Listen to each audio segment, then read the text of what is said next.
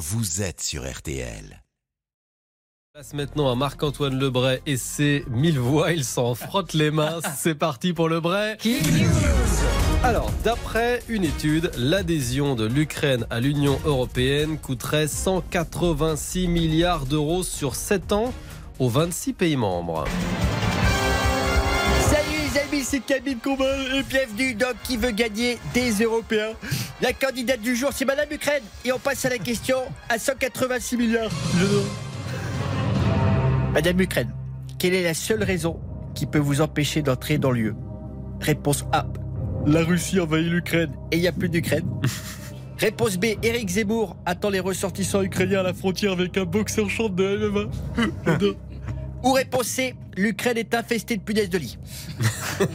Les amis, la bonne réponse était la C. L'Ukraine infestée de punaises de lit, mais j'accepte aussi la B si vous avez confondu Eric Zemmour torse nu avec une punaise de lit.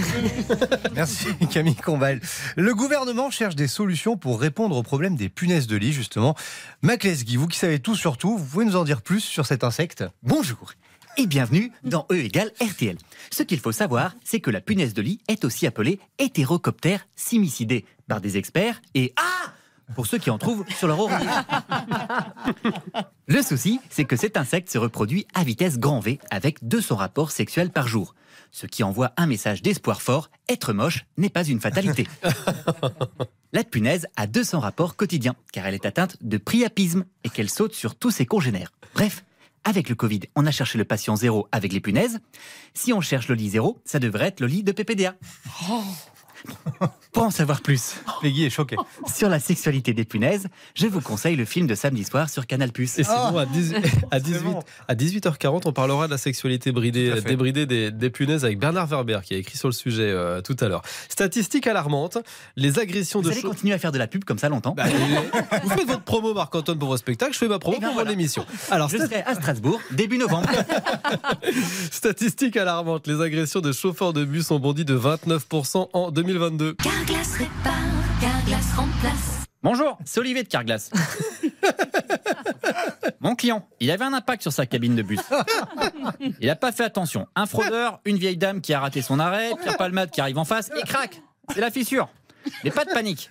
Si la taille de la fissure est plus petite qu'un passe Navigo, on injecte notre résine, notre fameuse résine. À ne pas confondre avec la résine. La résine permet de se résigner à vivre dans cette situation de merde tout en sachant que ça ne changera pas. Et profitez-en, en ce moment, chez Carglass, pour un pare-brise changé, un cercueil vous est offert. À demain Carglass. Ah bah c'était un plaisir de vous avoir Olivier ce soir.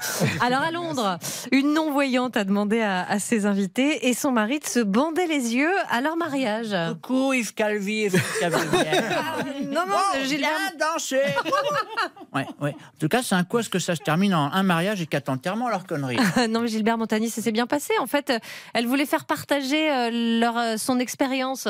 Ah bah, J'espère qu'il n'a pas eu la même idée pour son mariage, Philippe Croison.